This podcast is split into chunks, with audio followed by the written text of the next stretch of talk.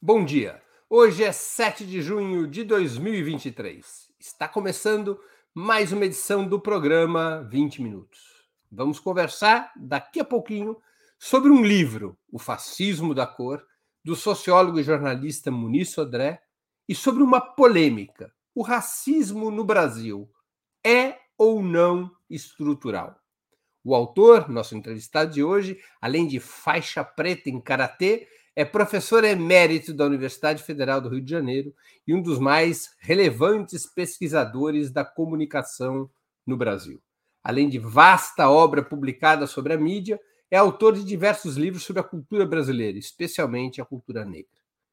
O Fascismo da Cor, publicado pela editora Vozes, é seu lançamento mais recente, no qual analisa a trajetória do racismo no país, da fase colonial ao período pós-abolição republicano, exatamente contestando o conceito de racismo estrutural, defendido por vários intelectuais e ativistas vinculados ao movimento negro, a exemplo de Silvio Almeida, atual ministro dos Direitos Humanos. Logo vamos começar. Aguarde uns segundinhos.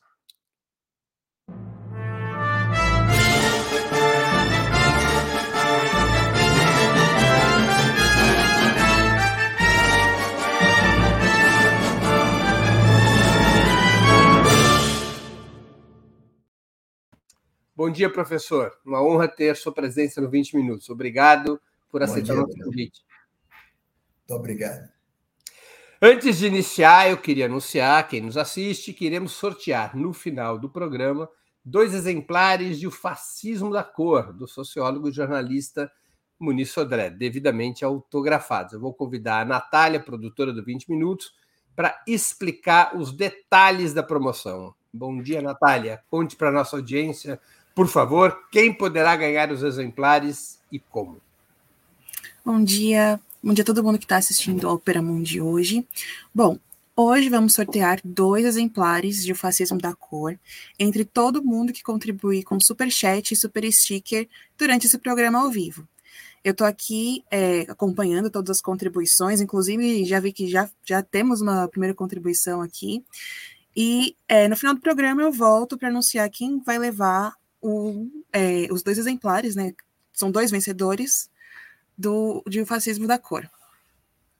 Muito isso. bem, então é isso. Dois exemplares de Fascismo da Cor do sociólogo e jornalista Muniz Sodré serão sorteados entre os que contribuírem com Superchat e Super Sticker. No final do programa, a Natália volta para o sorteio. Professor, em seu livro, o senhor se diferencia da tese de racismo estrutural, não propriamente da expressão, que poderia ser eficaz para a comunicação, mas de seu rigor científico. E propõe outro conceito de racismo institucional. Antes de mais nada, qual seria a diferença entre um fenômeno estrutural e outro institucional, em seu ponto de vista? É só, Breno. É, eu tenho uma visão de estrutura um pouco mais rígida do que o, o, conceito que pode ser aplicado ao, ao racismo. Eu aplicaria a ideia de estrutura à escravidão. É, quer dizer, o, o escravismo no Brasil foi estrutural. Estrutural significava ele estava na economia, estava na política, estava nas relações é, intersubjetivas também, e, né, portanto, nas relações jurídicas, isso interligava-se e fazia uma estrutura. Então, nós poderíamos falar de uma estrutura social escravista. O Jacob Gorenda é o grande intelectual que falávamos há pouco e que eu, é um dos meus ícones é, intelectuais no Brasil, ele falava, falou de um modo de produção escravista, que eu acho que é viável também, vamos falar de uma estrutura escravista. Eu acho que essa estrutura escravista acabou quando houve a abolição. É, não adianta militantes ou a militância dizer que a abolição foi uma coisa inerme, fraca. Não foi acabou. É, com a escravidão, com condição jurídica, política e econômica. É, mas acabar é, com a estrutura escravista, ou por um fim a estrutura escravista, não significa, por fim, o racismo. Em contrário à tese, a minha tese, esse é um livro, é um livro é, com um insight, eu diria, antropológico, filosófico. A minha perspectiva, o meu viés, é de que o racismo se intensifica efetivamente no Brasil depois da abolição. Antes havia uma ideia quase natural, entre aspas, de racismo, é, que era o racismo universal e que calcionava, de algum modo, em termos humanos, o, flagelo, flagelar o negro, torturar, explorar o trabalho. Mas ele precisava é, de ser aplicado socialmente, porque havia segregação espacial, a segregação jurídica, econômica, política, dada pela estrutura, já estava ali. Portanto, era um racismo de segregação. Ora, depois da abolição, a segregação acaba formalmente. Mas era preciso manter nos seus lugares o negro, por razões que o, o livro tenta explicar. O racismo se transforma, no meu entender, de racismo de segregação em racismo de dominação. É um racismo de lógica de lugares. É o, o senhor aqui, o negro lá. Não mais afastado por, é, é, por relações jurídicas, nem por relações políticas, Portanto, não é mais um fato do parlamento. O parlamento não é mais escravista, como era sob Dom Pedro I, sob Dom Pedro II, por exemplo. Dom Pedro I Dom Pedro II. O parlamento era escravista. É, calcionava a tortura, que era a tortura que se dava. Mas é, é preciso manter as relações hierárquicas de dominação. Então, o racismo que é, se desenvolve, que progride depois da abolição, é uma forma fascista de ser. Eu acho que o racismo pós-abolicionista foi na, a porta de entrada do fascismo europeu no Brasil. Porque o fascismo, a forma política do fascismo, é, estoura, explode na Europa depois de 1910. É, o famoso artigo de Mussolini, em 1911, e aí vão caminhando até a tomada de poder, anos 20 por Mussolini, depois Portugal, Espanha, e vai se espalhando pela Europa. Mas, na verdade, o fascismo já estava é, no eugenismo inglês de Galton e de final do século XIX. E é esse eugenismo, essa eugenia, digamos, a seleção da população, a seleção humana, a ideia de aperfeiçoamento humano pela branquitude, isso chega aqui no Brasil institucionalmente. Chega institutos higienistas, institutos de psiquiatria, chega junto à classe médica, junto a jornalistas e às elites brasileiras. Ora, você me pergunta, isso faz uma estrutura? Não. Não faz uma estrutura porque isso pode ser calcionado pelo Estado aqui e ali mas isso faz uma forma social. Você pergunta, essa forma é a sociedade? Não, a sociedade escravista acabou. Mas a forma escravista não é a sociedade escravista. A forma escravista é uma imagem da sociedade. A imagem como as classes dirigentes querem se ver, querem se refletir, e essa forma independe do Estado. O Estado pode estar por trás, independe. Ela depende de instituições, religião, família, exército da instituição também, escola. Professor, o senhor acha que, de alguma maneira, na Semana da Arte Moderna, cumprindo Salgado, Cassiano, eh, Ricardo, Menotti Del Picchia, que iriam estruturar a cultura integralista. Por ali há uma combinação entre eugenismo uh, e fascismo, como o senhor aponta no livro? Não, é, eu não diria, eu não faço essa. Não, você não aponta essa caracterização da Semana da Arte Moderna. Deixa eu, perdão, por, a pergunta não foi bem feita. Ou seja, é, essa, esse apontamento que o senhor faz no livro sobre o fascismo como porta de entrada que se funde com o racismo e o impulsiona no Brasil. Uma das expressões estaria na Semana da Arte Moderna, com esses personagens que eu me referi, Marcelo Ricardo, Menotti Del Picchia, Plínio Salgado? Olha, a ideia do moderno certamente atraiu o, pré-integralismo brasileiro. É, porque o, esse modernismo que estava na Semana de Arte Moderna, que literariamente era efervescente, era buliçoso, não é muito diferente, é, a não ser ideológico, que tem uma diferença ideológica, mas não é muito diferente em termos de conteúdo do modernismo de Marinetti, que os fascistas aproveitaram muito. Turismo. Né? É, é uma atração efetivamente pelo novo. E a Semana da Arte Moderna não tematiza o negro, tematiza o indígena. Porque o indígena é distante. Esse indígena tematizado pela Semana de Arte Moderna é o indígena brasileiro visto com um olhar europeu do indígena a ideia da antropofagia. A ideia é, da raça brasileira, né? Do Da raça brasileira. Mas o negro mesmo é tocado aí. E você vê declarações e falas de Oswald e discurso de Oswald, que são das figuras realmente interessantes.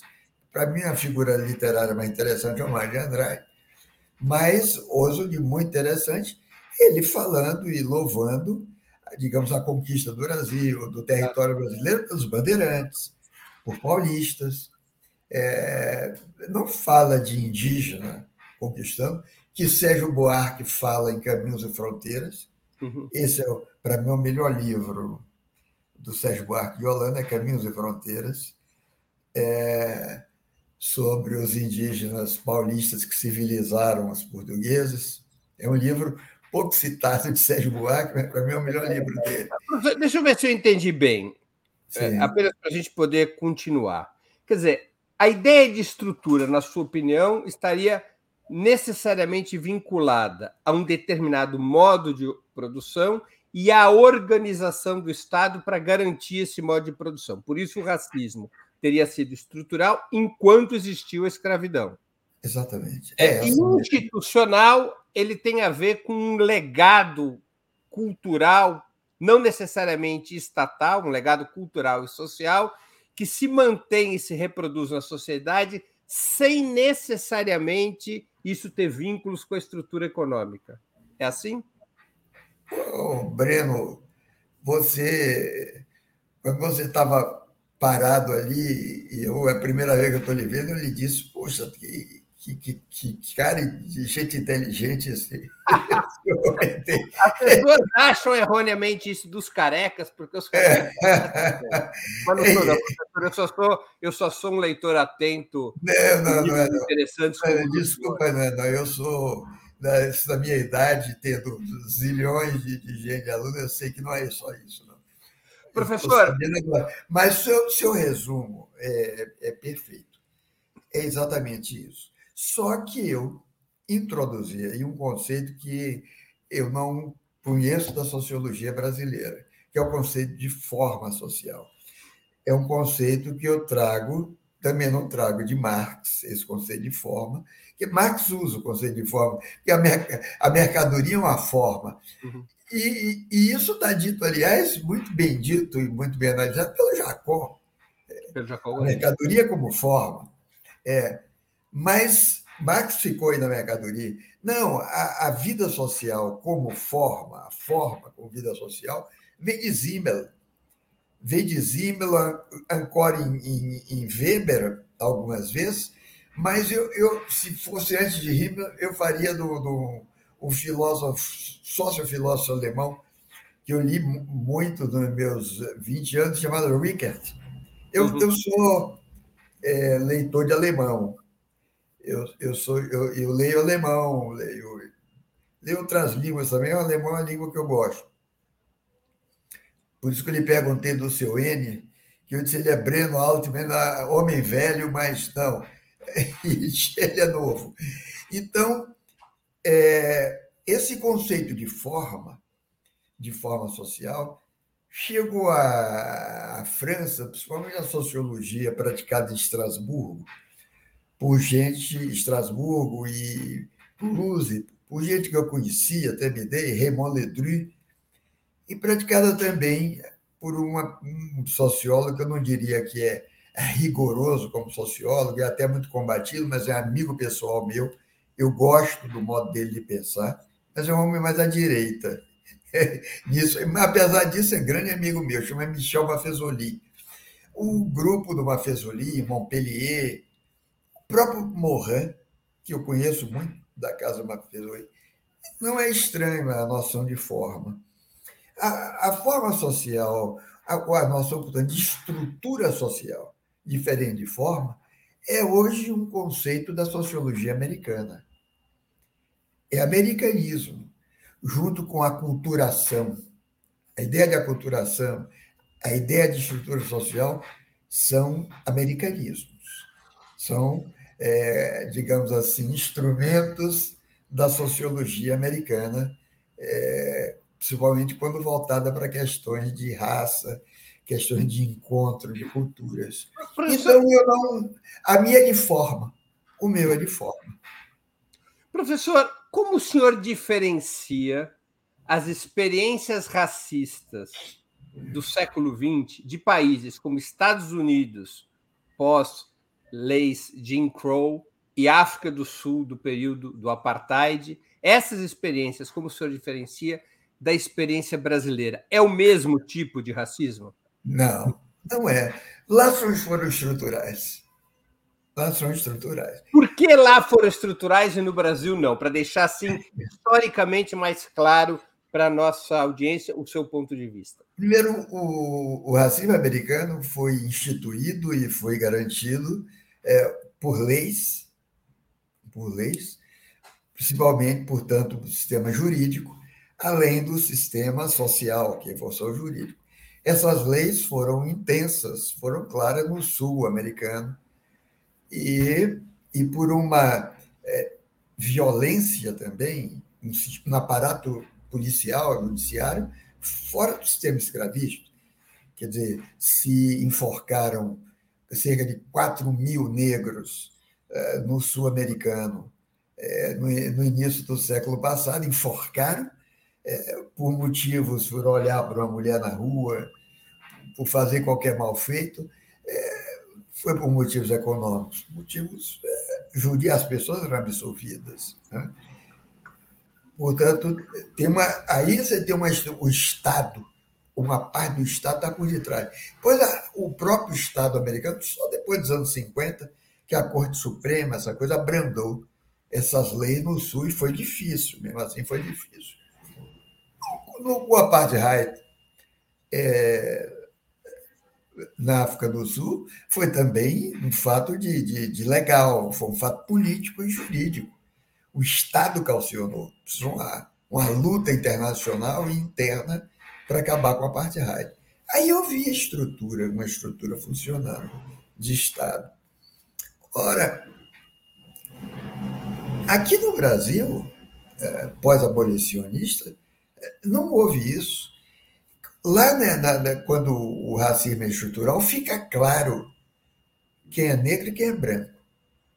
É, no, nos Estados Unidos, por uma questão de sangue, eu, eu tenho amigas, é, pessoas, professoras, é, digamos, moram no Harlem, me visitaram, era branca, brasileira, outra negra, se apresentaram como irmãs. Uma vez, meus professores, mas como irmãs? Você irmã de criação. Não, irmã de pai e mãe. Eu disse, mas uma delas, você é branca. E a outra era negra, você é negra. Eu disse, mas nós somos irmãs de pai e mãe. É. Eu disse, mas então tá, é uma aberração que você é branca. Ela disse, não, eu moro no Harlem, eu sou considerada negra. Estados Unidos tem isso, tem isso, que é sangue. é, é a regra de uma gota de sangue. Na África do Sul, é, tinha até branco honorário, hindu, indiano era branco honorário, que era comerciante importante, um japonês podia ser branco honorário. É, mas aqui no Brasil. Era uma, era uma, sociedade organizada por raças, a África do Sul. Organizada por raças. Aqui no Brasil, a regra é a negação, dentro da forma social escravista. Aqui, o Estado nega, desde o início, mas as classes dirigentes também constroem um discurso negacionista com relação ao racismo. Ou seja, eu sou racista, logo não sou. No fundo, é isso. Ou eu não sou racista, mas quero que o negro fique no seu lugar. Eu chamei isso no livro, você leu, do duplo vínculo, o double bind, do psicanalista de Bateson, que é, Bateson escreve com a mãe esquizofrênica, a, mãe que esquizofreniza o filho, que pede o beijo ao, ao filho, mas o corpo dela não quer aquele beijo. É um duplo vínculo. Quer o beijo, mas o filho deve ficar à distância. Esse duplo vínculo, é, a fala diz uma coisa, a realidade diz outra, o corpo diz outra, é uma lógica de lugar que é um dos componentes, um dos modos como se desenvolve o racismo aqui no Brasil, quer dizer, o racismo da forma, dessa forma. A forma constrói, portanto, esse legado, você usou a palavra, usou muito bem, constrói esse legado escravista, reconstrói, por meio de jogos de linguagem, tanto que eu ousei, é, é, no livro, é, citar um filósofo que é considerado complicado, e é complicado, tem um grande conhecedor em São Paulo dele, foi o José Arthur Gianotti, que eu conheci, um grande professor de filosofia, realmente, que faleceu. Tem um livrão sobre sobre Wittgenstein, tentando aproximar Wittgenstein e Marx. Eu não li, mas não concordei muito, porque eu sou leitor também de, de Wittgenstein e gosto muito. Mas é, essa noção de jogos de linguagem de Wittgenstein, publicada depois da morte de Wittgenstein, em investigações filosóficas, é extremamente criativa e aplicável ao racismo. Quer dizer, jogos de linguagem como forma de vida isso é explícito em Wittgenstein. Ah, os jogos de linguagem são formas de vida. Essas formas de vida se constituem como jogos de linguagem dentro da forma escravista. Eu iniciei no livro, esse livro é um ensaio, esperando que tenha continuidade de estudo. Tentei explicar no livro o jogo de linguagem em Wittgenstein como forma de vida, mostrando como é que ele opera e reforça a consciência racista aqui no Brasil. O negacionismo é um outro elemento dessa forma. Quer dizer, eu sou, mas não sou. Ou, ou mesmo eu sou, mas não quero ser. Né? É, ou então, eu até digo, eu não quero ser e não sou, mas ainda assim sou. Isso você comprova vivendo. É na vida que você comprova. E eu tenho experiências e eu tive o cuidado e a gentileza. É, eu digo que é, eu sou contra o negócio de ficar apontando que aquele racista. Não apontei o Lobato, porque o Lobato foi mesmo é, militante eugenista. Apontar o racista aqui e ali e olha que eu gosto das Renações Narizinho muito. Hein? Eu gosto de ler, mas o Abato foi militante, às vezes, mas eu vi pessoas. É, narro ali até um pequeno episódio que passou, aliás, na casa do, do Celso Furtado, em Paris, que esse é uma grande admiração minha, viu? Celso Furtado. Tinha uma pessoa que, nossa, eu sei que ele morreria se dissesse que ele era racista, mas branco, sofisticado, intelectual sofisticado. Do, do racismo atroz. É, ele nem percebeu. Ou percebeu no dia seguinte, porque me procurou para ver se eu tinha percebido. Assim, disfarçadamente eu percebi, mas tive a delicadeza de não dizer. Porque eu sei que explode. que rompe. Portanto, é mais difícil de combater isso do que dentro da estrutura escravista. Porque dentro da estrutura escravista, o sujeito recebe, como me disse uma vez o Quincy Jones, um maestro, gostando muito, eu era jornalista, entrevistei ele, grande arranjador americano, você deve conhecer Quincy Jones, claro. e falando com ele, ele me disse assim, mesmo, não sei o quê, perguntando assim, mas se a, someone push you, se alguém me empurra, e o pushback. Ele era forte para a boca, ele me disse o pushback, ele me empurrou. Eu disse a porrada, eu disse, tá certo. Eu também posso dar um pushback nesse. É... Porque enseja uma luta. É. E, e, os movimentos civis americanos foram movimentos de luta. A luta civil americana e teve conquistas. Teve conquistas. Eu também acho que aqui no Brasil o movimento militar foi um movimento de luta civil. O movimento negro é o movimento mais antigo aqui da sociedade brasileira, mais duradouro, mais longevo. Mas é difícil saber. É difícil encontrar o adversário às vezes, luta, que ele nega, ele foge. Ele é sadiano. O racismo não estrutural é um racismo líquido, como diria o Bauman. Exatamente. É muito bom. Se você ler a, filosofia do Marquês de Sade, você lê o livro, você encontra elementos para a crítica do racismo brasileiro melhor do que a sociologia social brasileira. Está lá. Ele fala do, da, do, do, do, do, do a, a, regra da gentileza, o sadismo da gentileza, ainda matando é gentil. Né? A minha nega, o meu neguinho, eu gosto do meu negro. Então, é esse racismo líquido do Baum. É exatamente que, na verdade, é um, um bom aproveitamento da, da, ideia, da ideia marxista. Né? É. é Professor, eu, eu queria voltar a um tema que o senhor já abordou aqui e que é essencial no seu livro. O senhor vincula essa forma social que o racismo foi adquirindo no Brasil à expansão das ideias fascistas, que, que teve lugar na Europa nos anos 20 e 30, e antes propriamente das ideias fascistas, de tudo que havia de movimento eugenista vindo da Europa. Agora, como é que teria sido essa conexão? Porque esse legado cultural do racismo, esse racismo líquido que a gente estava conversando, ele precede o fascismo no Brasil, não é? Quer dizer, ele, ele é uma herança do período escravagista. Como é que eles se encontram? E como é que é, de alguma maneira, como é que o racismo viria a ser incorporado historicamente pela extrema-direita brasileira, como o antissemitismo foi incorporado, por exemplo, pelo nazifascismo? Mais pelo nazismo do que pelo fascismo, propriamente? Olha, Breno.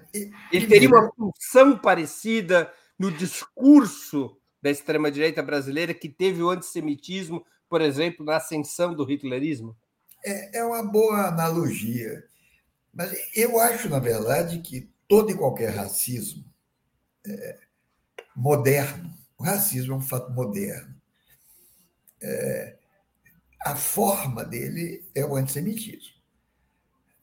O, o antissemitismo antecede é, todo esse racismo com negros, com japoneses, e é o mais radical, é, a forma mais radical de racismo, mais, mais matricial de racismo que eu conheço é o antissemitismo. Ele não adianta, ele persiste, o judeu pode ser branco, o judeu pode ser racista também, mas a forma foi antissemitismo e foi a forma esposada, encampada é, pela, pelo cristianismo, é, por monges. Isso nunca acabou, realmente. Então, o, o racismo depois, mesmo do Buffon, o, o naturalismo, é, partiu do antissemitismo. O judeu é, é, deveria e sabe isso melhor do que ninguém. Portanto, ver um judeu racista, para mim, é, é, uma mágoa terrível, porque eu, eu sou um antissemita, um, um semita, um antissemita, eu sou um semita radical. É, agora, Eu não acho que esse líquido tenha sido anterior, não, aqui no Brasil. Eu vou lhe dizer por quê.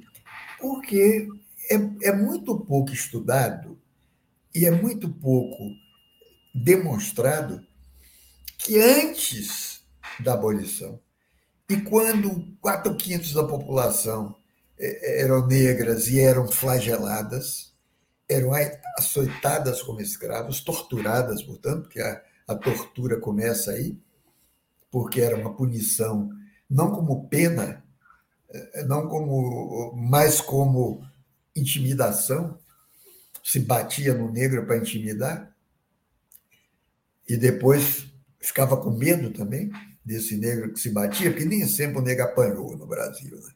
nem sempre. Tem, a história das respostas é muito longa, principalmente no Nordeste, é muito longa. Se matou muita, muito patrão. É, mas durante, por exemplo, o reinado, o segundo reinado, os, grande parte dos intelectuais brasileiros eram mulatos e negros. Por que não foram depois da abolição? Eu cito no livro, é, porque eu, eu conheci e fui amigo e conheci muito, tenho muita admiração. Abdias Nascimento foi amigo pessoal meu. Uhum. É, eu me lembro Abdias dizendo nos anos 60 que o Brasil não tem um embaixador negro. Tinha tido o Raimundo Souza Dantas, que trabalhou na campanha do Jânio, Jânio nomeou ele para Gana. Ele, mas ele ficou só sete meses, oito meses no poder. Não, mas não é verdade. O, primeiro, o embaixador plenipotenciário de Pedro II, em 1856, por aí, do Brasil na Inglaterra, era um negão baiano. Chamava-se Francisco Gêlia Caiaba Montezuma. Um notável orador, falava bem, línguas estrangeiras. Como é que pode? É, o, o próprio Abdias não sabia disso. E músicos, o barroco mineiro, que é uma, uma música lindíssima, extraordinária. O barroco mineiro era de gente preta, de mulatos. Os, a classe média uma certa classe média ascendente aqui no Rio de Janeiro era de, de, de negros amulatados. O maior escritor brasileiro, para mim, de todos os tempos. O maior escritor, tem escritor maior do que Machado de Assis, panorama da literatura brasileira. Negro, e eu acho curioso, curioso que ao longo dos tempos os críticos eh, tentam dizer que o Machado de Assis não era tão negro assim negro de, de, de paz do, do Morro da, da, da, Providência, negro nas fotografias é um pouco melhorado. Lima Barreto. Professor, desculpa interromper. O Abdias Nascimento dizia que o Jorge Amado era racista. Não era. Ele tinha razão?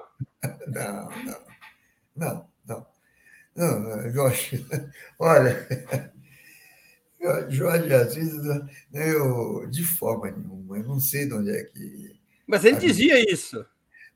O Jorge é, Amado, é, que era descendente de turco, lá de árabe, lá do, do sul da Bahia, inventou um, um povo negro é, que ele acha que seria o povo característico do Brasil, que o povo brasileiro é um mistério, né?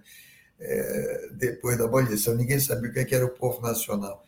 E Jorge Amado inventou esse povo negro, que era o povo de terreiro. Eu conheci é, Jorge Amado e até fez um pequeno prefácio de um livro meu sobre uma pessoa de terreiro, sobre o professor Agenor, sobre um babalaô, ele fez o prefácio. O Jorge Amado era, como eu sou, é, da hierarquia do Axel Bofonjá, na Bahia, que é uma das três casas matrizes do candomblé. Eu sou candomblecista. Eu sou do culto de Xangô, o Jorge Amado também. O Jorge Amado convivia com, é, é, com dentro, com o Jorge Amado sendo é, racista, se era o pessoal de terreiro negro, devia ser também, né? Eu não, não isso, isso é exagero do Abdias. Abdias, quando soltava a retórica dele, saía de baixo, né? Ele saía a retórica de forma nenhuma, de forma nenhuma. Aliás, do meu terreiro também, esse foi grande amigo do Jorge, era Dorival Caymmi. Também era é, Obá do, do Achop. É uma, é uma novidade essa. É uma novidade. É... Professor, deixa eu fazer uma outra pergunta aqui. Qual o papel da Igreja Católica na construção da cultura racista? Primeiro começa com o antissemitismo. O antissemitismo é disseminado na Europa e no mundo pela Igreja Católica. É, eu dizia pela Igreja, pelo cristianismo. Isso aí, é, eu cito, você tem, tem um antropólogo francês, agora um pouco cansado, mas tem um antropólogo francês, que, aliás, é, esmiuça isso muito bem.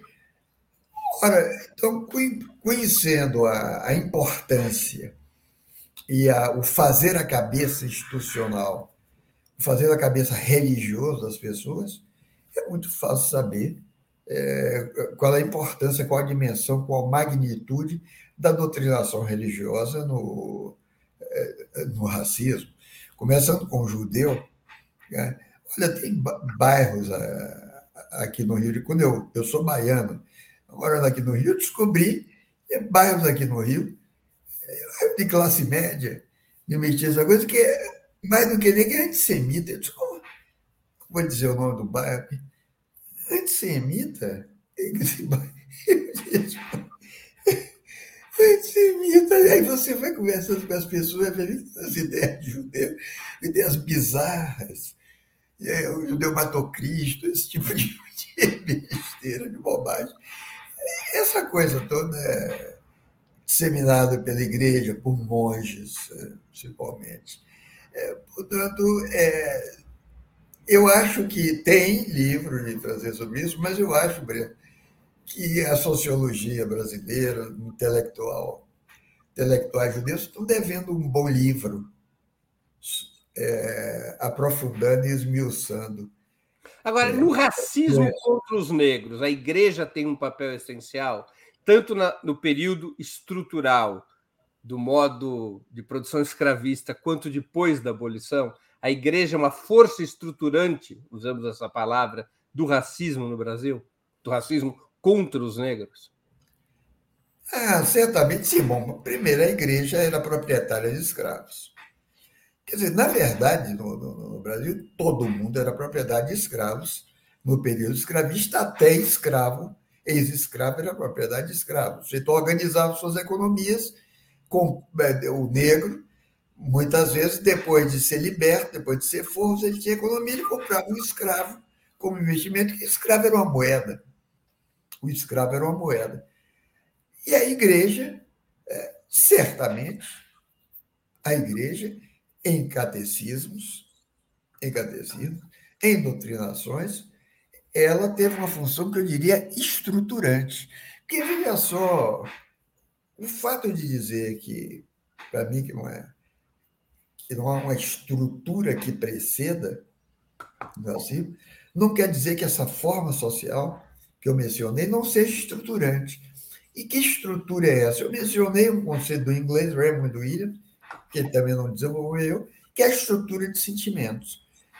É possível falar uma estrutura de sentimentos, a estrutura aí para mim é metafórica, difícil de determinar em termos lógico-formais. Não falo nem do estruturalismo francês, mas, sem dúvida nenhuma, a doutrinação da Igreja Católica tem uma função estruturante na disseminação do racismo no Brasil. Professor, deixa aqui colocar uma questão é, que me foi passada por um, por um espectador nosso, é, que é o seguinte: o Cauê Cavalcante que ele é membro do nosso canal e ele pergunta. É uma pergunta mais atualizada, mas vamos a ela. A senhor responda como achar mais adequado. O extermínio de jovens negros no Brasil pelas PMs é uma cultura social das corporações ou é uma política? As cotas colocaram o racismo na TV? Olha, não, eu acho que a polícia, a polícia, é, o exército à sua maneira, a polícia substituiu as, a antiga guarda pretoriana, a guarda imperial, que caçava negros, matava negros. É uma cultura policial. Não é política deliberada do, da corporação policial, da direção. É uma cultura. O policial eh, entra na favela achando que é, é moradia é, de negros, que o criminoso é negro, é, que o marginal é negro. Então, negro para ele já é uma figura suspeita. Ver um negro na rua, aqui no Rio de Janeiro, no Leblon, 10 horas da noite, andando, sozinho, ele vai parar e pedir documento. É. Então, é uma cultura corporativa que precisa ser combatida aqui e nos Estados Unidos. Aqui nos Estados Unidos. Agora, as cotas colocaram o racismo na TV, eu acho estranha aí a pergunta. Não, eu acho que as cotas não, não chegaram realmente à TV. É, não houve cotas para a TV. O que acontece com a TV é que, primeiro, a TV tinha, eu diria, desde o início, um certo, principalmente a TV Globo, um certo know-how americano. O know-how americano sempre foi de botar um representante de uma, de uma minoria, é, aparecer um negro aqui, um japonês aqui, um asiático ali. O, a Globo fez isso no início. Eu tive a experiência de dirigir a, a TVE, quando o Eduardo Podela foi ministro, nos anos 79, 80, eu dirigi a TVE e tinha um, um apresentador de esporte que era negro e que teve campanha contra ele. A campanha, e era campanha de televisão, vinha disfarçado porque ele, ele, ele apresentava um programa que era um programa de esporte que dava ponto na, na TVE, que, que, que, não, era, não dava traço, dava ponto. Então, houve uma campanha que evidentemente batia em mim, não passava. Mas, é, não, eu acho que progressivamente o negro foi entrando na televisão. E onde ele faz o, o papel de negro bem posto. Isso ainda é uma. Né? é, faz o papel de negro bem posto, casa com negra.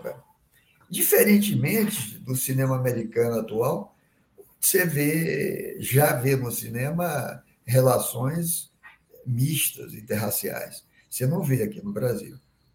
Não vê na televisão. É, é muito raro. É muito raro. É muito raro. Eu chamo a atenção da importância disso, eu, eu vejo a importância dessa educação pela imagem. E eu chamo muita importância para um filme que eu não recomendei antes, é recomendar agora, um filme chamado O Homem que Copiava. Eu não sei se você viu esse filme. Sim, sim. É um filme de uns 10 anos atrás. É, filme de 10 anos com o Lázaro Ramos, uhum. que é amigo meu. Eu acho notável esse filme é, do Lázaro, porque é um filme, você copiava na máquina, na copiadora onde tem uma história de amor, ele é apaixonado por uma moça. A moça tem uma espécie de relação com ele, isso não fica no final. A moça é branca, ele é preto, é o, é o Lázaro Ramos.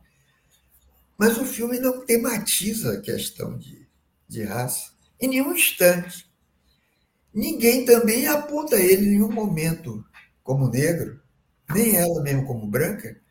Uma relação. E se você vê o filme no final, a relação eh, se naturaliza. A relação se naturaliza.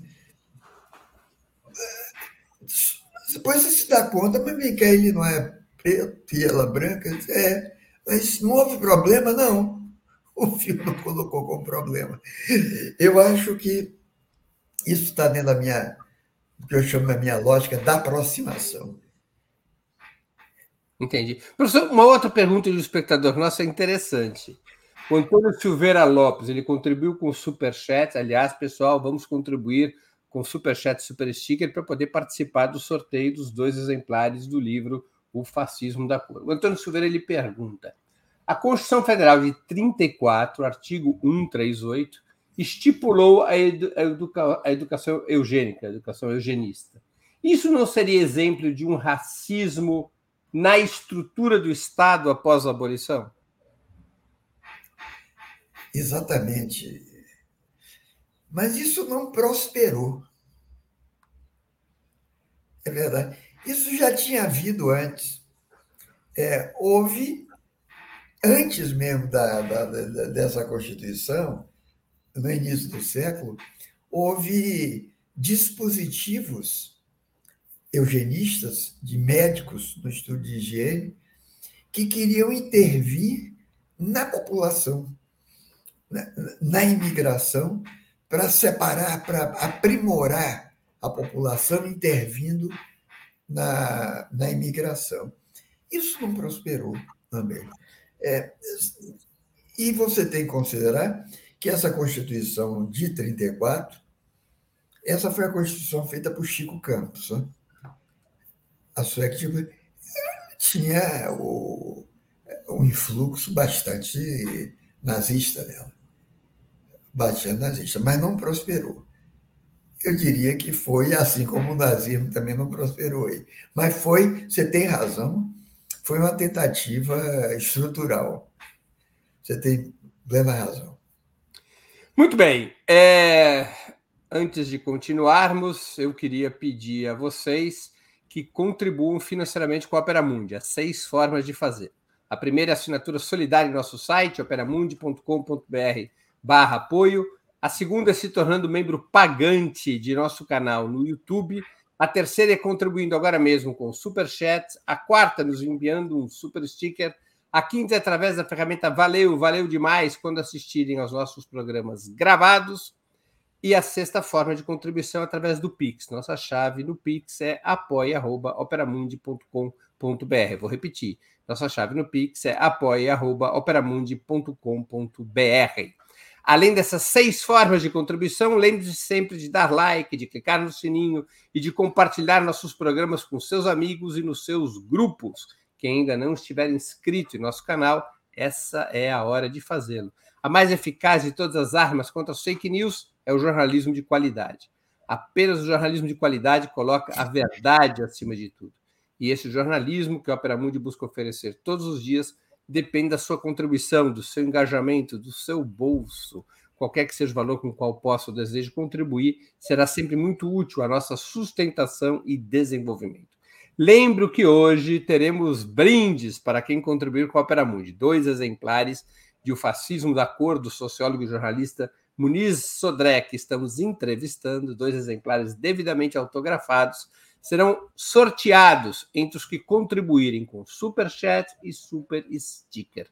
Portanto, façam a sua contribuição, além de ajudarem a Opera Mundi a se fortalecer como um jornalismo independente, também estarão concorrendo a essa obra fundamental para entender melhor as polêmicas sobre a história e a conceituação do racismo no Brasil. Professor, se o racismo não é estrutural, como o senhor é, defende, como que o senhor articularia este marcador do racismo com as questões de classe e gênero? É, primeiro, Breno, deixar claro é, que as relações de classe social continuam aí, é, elas se disfarçam, mas elas continuam, mas elas não esgotam a relação racial. É, e essa expressão, a relação racial, é, não é uma relação é, estrutural, ela pode ser uma relação até estruturante, porque a relação racial parte é, da, da, da suposição de que, mesmo não existindo biologicamente, cientificamente, é, diferença de genótipo entre branco e negro, tanto não existindo, digamos, base é, genotípica humana é, para diferenciar pessoas por, por cor, por sangue, existe essa diferenciação imaginária. É isso que faz a relação é, é, racial. A relação racial. Ora, como é que gênero entra aí? Eu acho que, na verdade, a diferenciação de gênero e afecções como macídio, machismo, como misoginia, podem ser estruturais em determinados estados. Eu acho que as, as ditaduras, é, as realezas petrolíferas ditatoriais do Oriente Médio é, fazem é, do, da misoginia uma política de Estado. Eu acho que é política de Estado, realmente. Uma política brutal, dura. Só agora as mulheres do Irã começaram a, a reagir a isso e a repressão é brutal, é uma coisa a ser estudada, visto. Como é que o, a discriminação de gênero entrou para o Estado e entrou na forma do racismo. Portanto, é como se mulher fosse outra espécie de raça, fosse um outro tipo de raça. Quando a mulher fosse raça diferente, sendo raça diferente, pode ser subjugada, dominada é, por homens. É, é, é um, um anacronismo insuportável esse. E eu acho que o, o gênero tem que ser visto por aí, a discriminação de gênero tem que ser vista por aí. Agora, isso em determinados países. Aqui no, nos países onde há, não é a estrutura, mas é a forma, isso se dá ao nível das relações intersubjetivas, por isso o crime de feminicídio, é, por isso a Lei Maria da Penha, é, por isso as agressões é, constantes a companheiras, a mulheres. E eu acho que, da mesma forma que o racismo, é, não basta simplesmente a educação. Né? Eu acho que as instituições é que têm que ser primeiro educadas, não é individualmente educar as pessoas. As instituições têm que ser reinventadas, reeducadas, para que essa discriminação é, de raça e de gênero seja atenuada, seja amenizada. Essas três questões, somente a questão de classe seria estrutural. Racismo, a questão racial e a questão de gênero, elas estariam, é, na compreensão do senhor, classificadas melhor como formas sociais. Exatamente isso. É o que eu a acho. questão de classe, ela sim seria estrutural nas sociedades capitalistas. Ah, eu acho. Eu, nesse ponto aí eu sou eu sou gorendiano, eu sou marxista.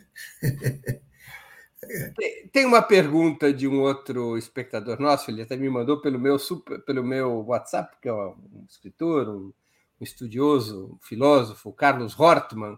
Ele pede para perguntar, e ele é, estuda a obra do senhor, está aqui me dizendo que estuda Legal. a obra do senhor, participa de um grupo que leu a sua obra e está escrevendo uma resposta às suas teses. Ele pergunta assim: é, um pouco eu já perguntei na minha primeira questão, mas eu vou retomá-la. É, ele poderia definir o que entende por estrutura? Como diferencia o entendimento de estrutura dentro do marxismo e do estruturalismo? Olha, o, o marxismo é uma meta-explicação do mundo.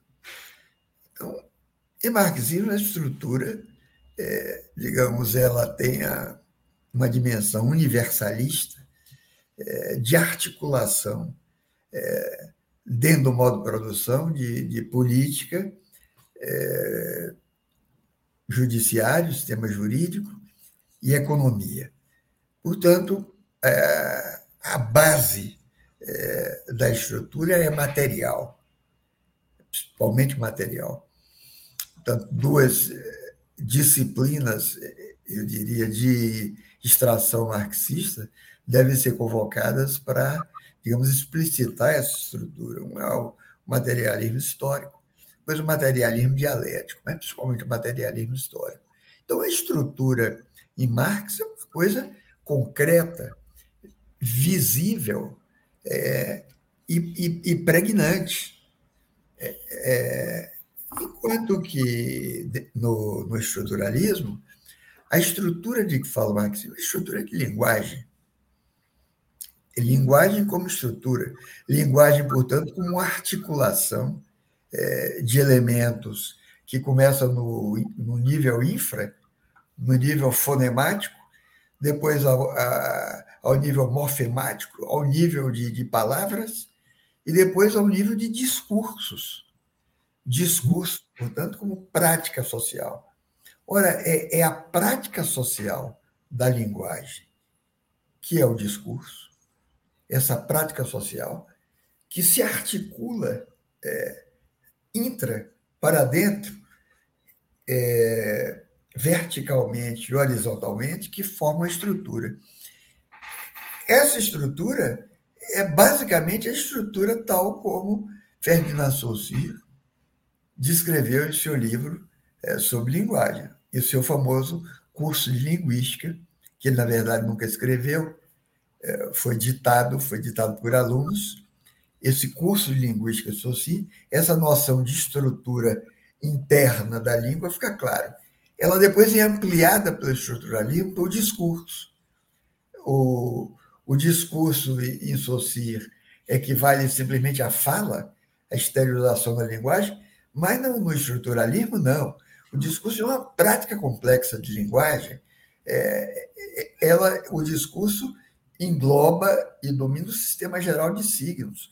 Pode ser discurso, discurso da moda, do signo da moda. De, de alguma maneira, o conceito de, raciocínio, de racismo estrutural, na sua opinião, não caberia no conceito de estrutura marxista, mas eventualmente poderia caber no, no conceito de estrutura do estruturalismo. Poderia, mas eu, eu jamais, eu nunca vi nenhum é, estruturalista é, aplicando esse conceito à economia, com, esse, a, com exceção de um. Com exceção de um que ele não é citado pelo senhor, se, se ele quisesse explicitar melhor a noção de estrutura, o, o Silvio, que eu gosto do Silvio, acho o livro dele interessante, mas ele não explicita a noção de estrutura, chama-se Maurice Godelier. Sim. Maurice Godelier. Esse é um estruturalista francês, é, economista, de economia, que aplica à economia a noção de estrutura. Eu acho que o, o Maurice Godelier poderia ser utilizado para explanar melhor essa noção de estrutura. Chamador desconhecido. É. Professor, é, como se combateria um racismo de tipo não estrutural? Como que se combateria o racismo como forma social? As políticas de cotas, diversidade e representatividade seriam suficientes? Não, não são suficientes, mas são um primeiro passo. Porque é, se a forma, essa forma, os materiais dela não são é, estruturais em termos de economia, de jurídico, são de linguagem, é, de jogos de linguagem como forma de vida, é, as cotas, as políticas afirmativas, são, na verdade, elementos de linguagem. É, são elementos que começam a ser elementos inovadores de linguagem. Por exemplo, o, o relatório Lewandowski, de 2012, que para mim é uma coisa surpreendente, porque o senhor Lewandowski, que é ministro do Supremo, que é um branco, para mim, conservador, é, o relatório dele é uma peça é, é, inovadora, uma peça progressista, neoliberal, progressista. O neoliberal tem, liberalismo tem aspectos modernizantes. Ali tem, e foi importante, tanto que as os jornais e, e, muita gente, muita universidade não entendeu isso e ficou contra as cotas, contra as políticas afirmativas no início.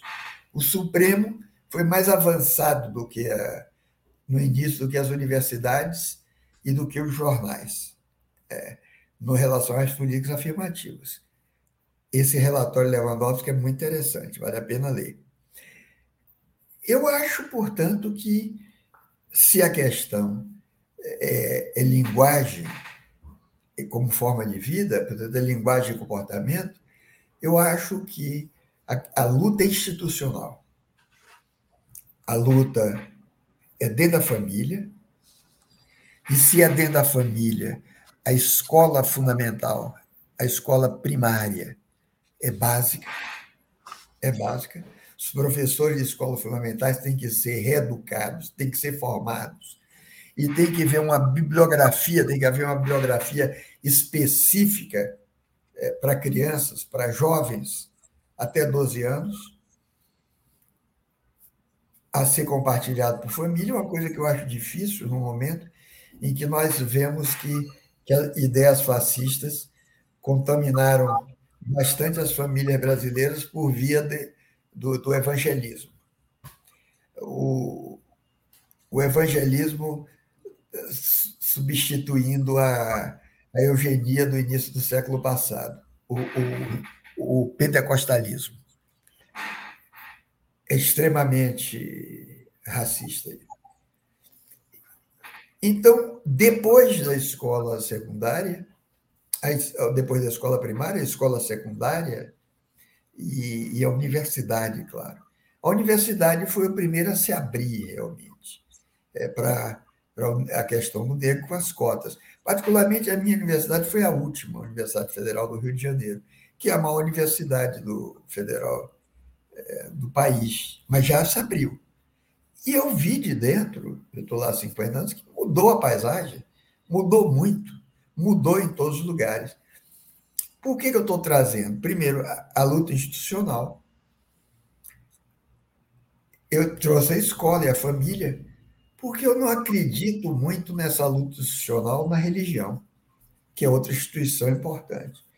Eu não acredito.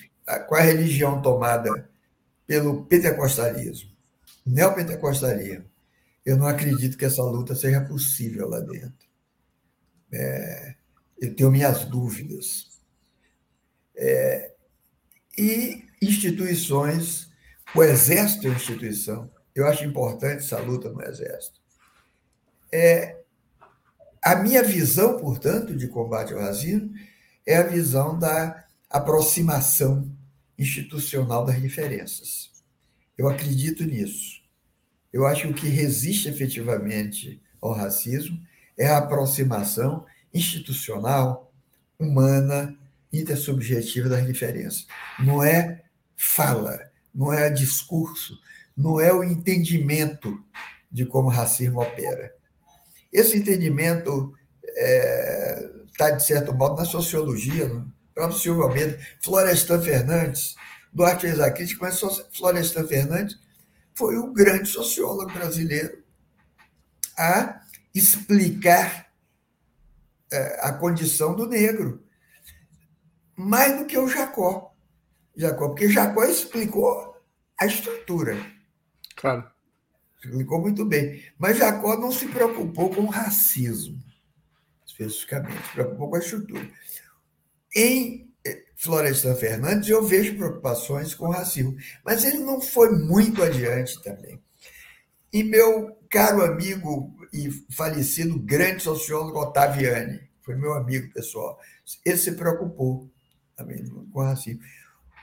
Clóvis Moura, sociólogo paulista, também. Ele era negro, militante. Eu acho que o caminho está aberto para o que eu estou chamando essa, esse, essa lógica, esse estudo, essa sociologia da aproximação. Uhum.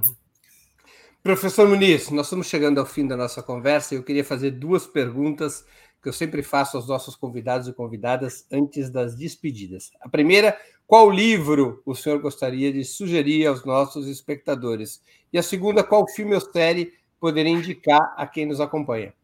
É, olha, eu pensei antes e falei escolhi dois livrinhos. Eu, eu acabei de ler e fiquei maravilhado com esse livro, é literatura, chamado As Andorinhas, de Paulina Chiziane. Essa é a primeira romancista negra moçambicana. É uma, uma grande prosa, uma grande narrativa, articulada às vivências do cotidiano moçambicano. Eu fiquei. É, claro, eu recomendaria, mas já está já é, tá famoso o livro Tortarado, de Itamar Vieira. Aliás, nós vamos entrevistar o, o, o Itamar Vieira agora no dia 20 de junho, já sobre o novo livro dele. É, ele, aliás, não nem precisa de recomendar o livro dele, que está no best-seller, o Totarado. E o segundo é um livrinho de, que eu chamo de autoajuda. A autoajuda é muito vilipendiada, mas esse livro aqui chama-se Viagem ao Redor do Meu Jardim, desse autor chamado João dos Santos, editora Mauad. É um livrinho é, de autoajuda que eu recomendo. Eu fiz a introdução do livro. As ideias do livro são de um, de um guru indiano que nunca escreveu um livro, chamado Swami Prajnampadi. Swami Prajnampadi. Eu recomendo é, esse livro. Recomendei como série uma série nacional. Eu pensei que fosse HBO, está no Globoplay, chama Os Outros. Os Outros. Essa série é boa. Realmente boa. Ah, com a, com a Maeve Jenkins é uma série sobre violência entre vizinhos, e eu acho que a violência está na ordem do dia aqui no Brasil, principalmente entre vizinhos, principalmente aqui no Rio de Janeiro. Esse é, um, esse é o, o legado. É, os outros quadrantes Neves, a Maeve Jenkins, deixa eu ver os outros atores, quem são? Eu mesmo não sei. Eu não conheço. Eu... A Adriana Esteves eu conheço e a Maeve é. Jenkins eu conheço também. É, eu não sei. Eu, eu, gostei, eu vi a série e gostei. E esse filme, eu recomendo ver um filme de 10 anos atrás do, do Lázaro Ramos, O Homem que Copiava. Que o, que o senhor já citou, é um, é um filme muito bom. É, é, o Lázaro Ramos e a Leandra Leal, eu acho. Isso, isso. isso. Ela faz a, isso. a partner dele. Isso. Tá bem. Bom lá, antes de encerrarmos, eu queria pedir que a Natália, produtora do 20 Minutos, se junte a nós para o sorteio dos brindes de hoje. Eu vou encerrar a promoção agora. Quem tá. quiser ainda contribuir tem segundos. Natália, quem receberá os exemplares de O Fascismo da Cor, do sociólogo e jornalista Muniz Sodré, devidamente autografados? Bom, Breno, foram muitas contribuições. Eu quero agradecer a todo mundo que participou hoje aqui com a gente. É, vou colocar aqui na tela, então, o nome de todo mundo que está participando. Vou rolar aqui para vocês verem todos os nomes. E, bom, vamos lá, vamos sortear. Vencedores foram Fred Dreyfus e a Ivana F. Deringer. É, parabéns. Dreyfus. Dreyfus? Eu... Isso. Fred Dreyfus, olha, o nome é sugestivo. Fred Dreyfus. Dreyfus com Y, deve ser? Sim, Isso, é um espectador assíduo aqui do nosso canal. Ah, Quero agradecer ao Fred o e a Ivana é por terem é participado. É e vou aqui é, pedir para vocês enviarem seus endereços para a gente poder enviar os livros para vocês. É, enviem nesse e-mail que eu coloquei aqui na tela. Qual é o segundo? Comercial. Qual foi o segundo? Ivana, Ivana com dois N's. F. Deringer. Ivana Danger. Deringer. Ah, Deringer. Deringer, Deringer, professor. D-E-R-I-N-G-E-R. Ah, tá. Deringer. É. Muito bem, então esses são os ganhadores de hoje. Fred tá e Ivana Eu... F. Deringer. A gente vai providenciar o autógrafo com o professor Muniz Sodré. Não, os livros estão aqui. Quando quiserem, pegar eu faço o autógrafo. E vamos remeter e vamos remeter aos ganhadores. Professor, Eu queria agradecer muitíssimo pelo seu tempo e por essa entrevista eu tão agradeço. interessante. Eu agradeço por isso. Foi, foi uma sabatina, na verdade. Muito obrigado, professor. Muito obrigado. Obrigado. Também agradeço a todos e todas que assistiram a esse programa, em especial aqueles e aquelas que puderam fazer contribuições financeiras ao nosso site e ao canal de Ópera Mundi no YouTube. Sem vocês, nosso trabalho não seria possível e não faria sentido. Um grande abraço a todos e a todas.